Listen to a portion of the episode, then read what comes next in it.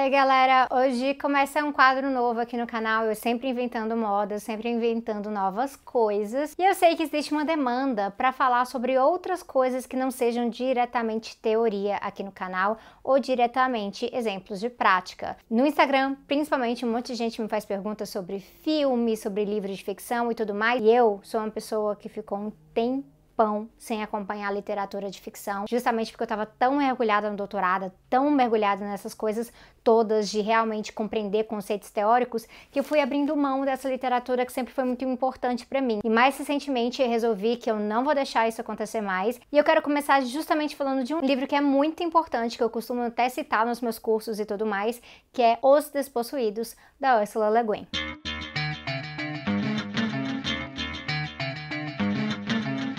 Esse livro aqui é um livro de 1974, mas ele continua bastante atual. Ele foi inclusive republicado, tem essa nova edição aqui da editora Aleph e tem aqui o meu nominho, olha, logo atrás, dando uma palavrinha falando sobre a importância desse livro. E é meio curioso, porque eu tô logo abaixo do nome do Stephen King.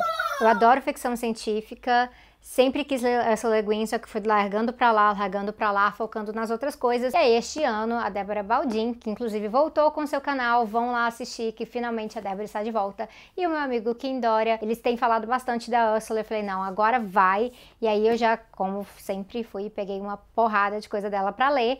E esse livro aqui é praticamente já uma releitura que eu estou fazendo, porque me tocou bastante no sentido da didática, de coisas que a gente pode aprender a partir desse livro. O jeito que eu vou fazer isso aqui não é bem uma resenha do livro, eu quero comentar com vocês nessa série sobre ficção as questões sobre política, o que, que a gente pode aprender aqui e ali. Eu não vou entrar nos pormenores, nos detalhes, nas questões da narrativa em si, mas eu vou tentar resgatar algumas coisas para vocês. Primeiro, eu falo de algumas coisas que não tem spoiler nenhum, então se você nunca leu esse livro, você pode pode mergulhar diretamente nele. Não se preocupe com essa parte, porque eu tô falando umas coisas mais genéricas. A Úrsula, ou Úrsula, se a gente for falar em português, ela escreveu esse livro aqui baseado em várias reflexões que ela andou fazendo sobre anarquismo, sobre a questão do pacifismo também. Inclusive, ela falava que quando ela estava escrevendo esse livro, que começou como uma pequena história, depois virou um livro, isso tudo tinha muito a ver com reflexões e a indignação dela mesma diante da guerra do Vietnã e o fato que ela estava protestando a guerra do Vietnã também. Baseado nisso, o que, a Ursula foi fazer? Ela foi ler a teoria, ela foi mergulhar também nesses conceitos, nessas perspectivas, ela acabou focando bastante no anarquismo, então uma influência anarquista muito forte nessa literatura aqui. Ela foi ler Kropotkin, ela foi ler Emma Goldman, ela foi ler Paul Goodman. A gente vê várias reflexões destes autores aqui, escondidinho numa coisa ou outra nesse livro, e eu acho que é muito interessante por conta disso, porque a Ursula está fazendo aqui um exercício de imaginação muito poderoso. É um exercício de imaginação que a gente tem que fazer o tempo inteiro, de realmente pensar a nossa utopia, quais vão ser os desafios concretos dessa utopia. Eu costumo falar que nesse movimento dialético, nós queremos resolver os problemas atuais, a gente precisa criar novas sínteses que elas sejam perenes, mas também nessa modificação da história, novos problemas surgem. Então a gente tem que aprender a lidar com esses problemas também, e ela aborda muito disso aqui no livro. Em Os Possuídos, a Úrsula conta a história do Chevek, que é um cientista, e ele é do planeta, que na verdade não é um planeta, é uma lua, Anahés. Anahés é a lua de Urras. O caso é um planeta no sistema solar do Sol chamado Tau 7 e Anarres é a sua lua. E aí o que, que ocorre? As pessoas que moram em Anarres, elas são descendentes de pessoas que saíram de Urraz após um levante revolucionário e a liderança desse levante revolucionário era Odo. Então a filosofia de Odo está muito presente. Eu não vou dar muito detalhe sobre isso não, porque senão acaba dando um spoiler. Já são várias gerações em Anarres, há um pouquinho de uma troca mercantil entre Anarres e o Haas, só que essa troca se resume a alguns acordos que foram feitos muito tempo atrás. Então a comunicação ela realmente não existe, não há uma comunicação real. Chevek está no meio dessa situação de tentar estabelecer essa comunicação com o Haas. E aí vocês vão ver como é que se desenvolve no decorrer da história. O livro abre justamente com a figura do Chevek sendo perseguido, uh, o Chevek sendo recriminado por algumas atitudes que ele tomou em relação a essa partilha científica. E aí uma curiosidade, a Ursula Guin chegou a falar que o Chevek ele foi inspirado, a personalidade dele foi inspirada no, na personalidade de um jovem Oppenheimer, isso mesmo, o pai da bomba atômica, mas antes dele ser o pai da bomba atômica. E não usem isso para se levantarem contra o personagem, tem muito a entender no sentido de um desenvolvimento da física mesmo, um desenvolvimento científico. Então essa referência dela não é após a situação da bomba atômica. Há um desafio central em Anarres, que é um lugar que não tem uma abundância natural, uma abundância de natureza que pode ser utilizada como recursos aqui e ali, como é o caso de Urras. Então eles estão sempre meio que lutando com essa questão, que é uma questão climática, que é uma questão de nutrição da terra e assim por diante. E eles estão tentando lidar com a materialidade da vida ali há 170 anos. Então desde quando seus antepassados saíram de Urras após esse levante revolucionário. No livro, a Ursula acaba desenvolvendo um universo muito específico e muito rico de várias questões que a gente pode tentar imaginar de como seria uma sociedade futura, uma sociedade mais igualitária. Então vai ter muita reflexão sobre valores, sobre ética, sobre posse, sobre propriedade. E aqui eu queria apontar uma diferenciação que eu faço, porque nós, como marxistas, olharíamos para uma diferença entre propriedade privada e posse, questões pessoais mesmo. Então, no decorrer desse universo aqui, o universo de Anarres, vocês vão ver que há uma confluência. A questão da propriedade privada a questão da posse, de ter algo, é algo que é totalmente rechaçado no sentido que afeta inclusive a linguagem. E aí tem um exemplo muito bom, que eu não vou dar um spoiler ainda disso aí, mas que tem a ver com um lenço e o jeito que a construção construção linguística é feita baseado nisso. Mas nós, marxistas, fazemos uma diferenciação em relação a isso, porque a questão para a gente não é bem a posse pessoal, e sim a propriedade privada. Propriedade privada dos meios de produção que geram mercadoria e acumulação através do capital. E aí eu recomendo fortemente que vocês leiam o livro e a, essa edição aqui tá muito bonita. E aí eu queria apontar para vocês a versão da capa da Masterworks, que tem esse desenho aqui. E quando eu olho aqui pro personagem, que é o Chevek, eu olho para ele, eu olho para ele e sabe quem eu vejo? Barry Gibb, dos Bee Gees. Já essa capa aqui totalmente diferente. Agora, se você quer saber mais alguns detalhes, eu vou tentar não dar spoilers demais, mas eu vou entrar num aspecto um pouco mais detalhado da obra e por que Os Despossuídos é uma excelente obra de ficção pra gente fazer reflexões sobre política, tá bom? No geral, o que o está tentando fazer no seu conhecimento científico é desenvolver a teoria da simultaneidade. A partir dessa teoria, seria possível desenvolver um pequeno artefato chamado Ansível, que permitiria uma comunicação praticamente instantânea entre planetas diferentes, lugares muito diferentes do universo.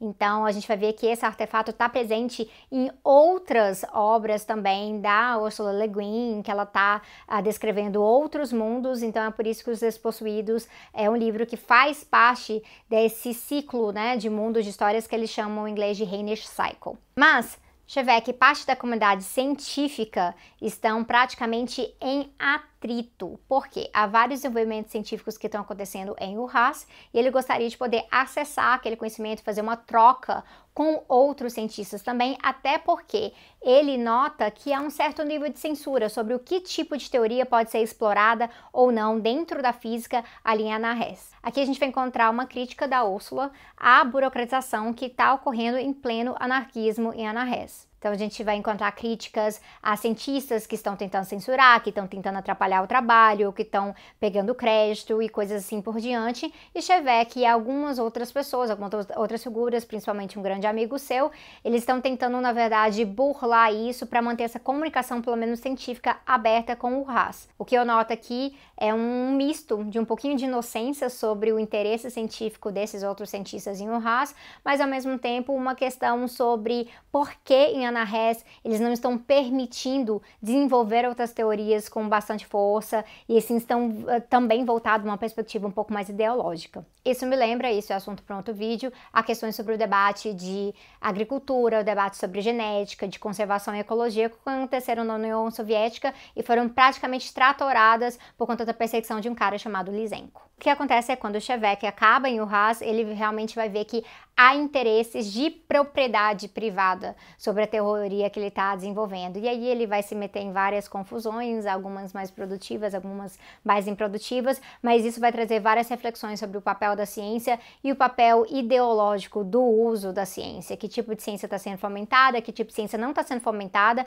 e com quais interesses. No finalzinho do livro, isso fica muito evidente. Toda essa questão da propriedade fica muito evidente num país específico, que é a nação de Io. Então, Chevek vai ter contato com o governo Iota e a gente vê que chega no momento em que ele vai ficando tão frustrado em estar em Io e com os valores totalmente trocados e uma outra noção de abundância sendo apropriada constantemente, ou seja, uma descrição do capitalismo e da destruição que é possível com o capitalismo e o tipo de pobreza e desigualdade que é fomentado pelo capitalismo, o Chevek acaba fazendo aquela reflexão de que conheceu o inferno e o inferno é Ayo.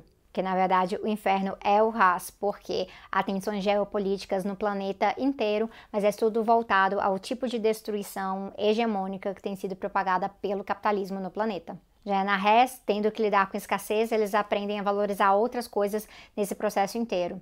E aí tem toda uma questão de uma ética do trabalho, de solidariedade e coisas que fazem a gente refletir, inclusive, sobre a organização social da vida. Então, lendo Os Despossuídos, eu pensei muito sobre a questão da reprodução social, como as crianças estão sendo criadas, é, qual que é a, co a coletividade relacionada ao trabalho, a parte de alimentação, a parte de cuidado, uh, o direito à moradia, quem vai trabalhar com que área. Então, tem várias coisas interessantes para se refletir nesse sentido também. Mas uma coisa para deixar muito evidente é que mesmo com as críticas à burocracia que o Chevek traz, ele nunca vai cair no que seria um conto anti-anarquista ou um conto anticomunista, olhando nessa perspectiva. Porque, na verdade, ele está sempre voltando aos ensinos de Odo, a esses princípios, para tentar basear a realidade, essa construção, nesses princípios, inclusive apontando que a burocracia, na verdade, está indo contra o que foi determinado pelos antepassados quando eles primeiro chegaram ali em Anarres. O que a gente acaba vendo é que a anarquia, nesse sentido, é uma revolução permanente. Ela está sendo construída todos os dias. Por último, porque isso é algo muito importante na obra da Ursula em geral,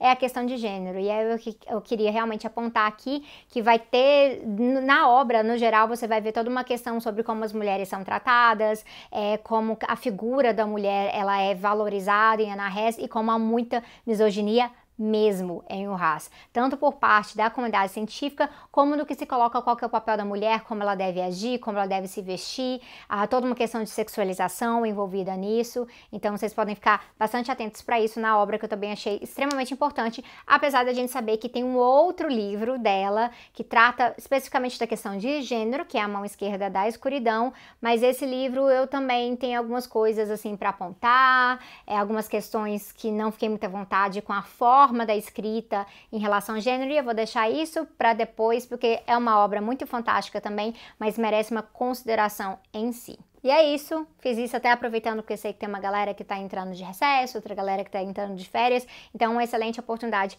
para ler esse livro aqui, é uma grande recomendação minha e eu espero que isso gere bastante reflexão. Se vocês gostaram, eu vou tentar trazer mais coisas para essa série, tanto filmes quanto livros, falando de coisas sobre política que a gente pode aprender em diferentes peças de ficção. Deixa sua curtida, deixa seu like, não se esqueça de inscrever, porque eu sei que tem muita gente que comenta e acompanha com frequência, mas que não está inscrito no canal. Então não se esqueça de inscrever também. Obrigada a todo mundo e é, é isso aí. Até mais.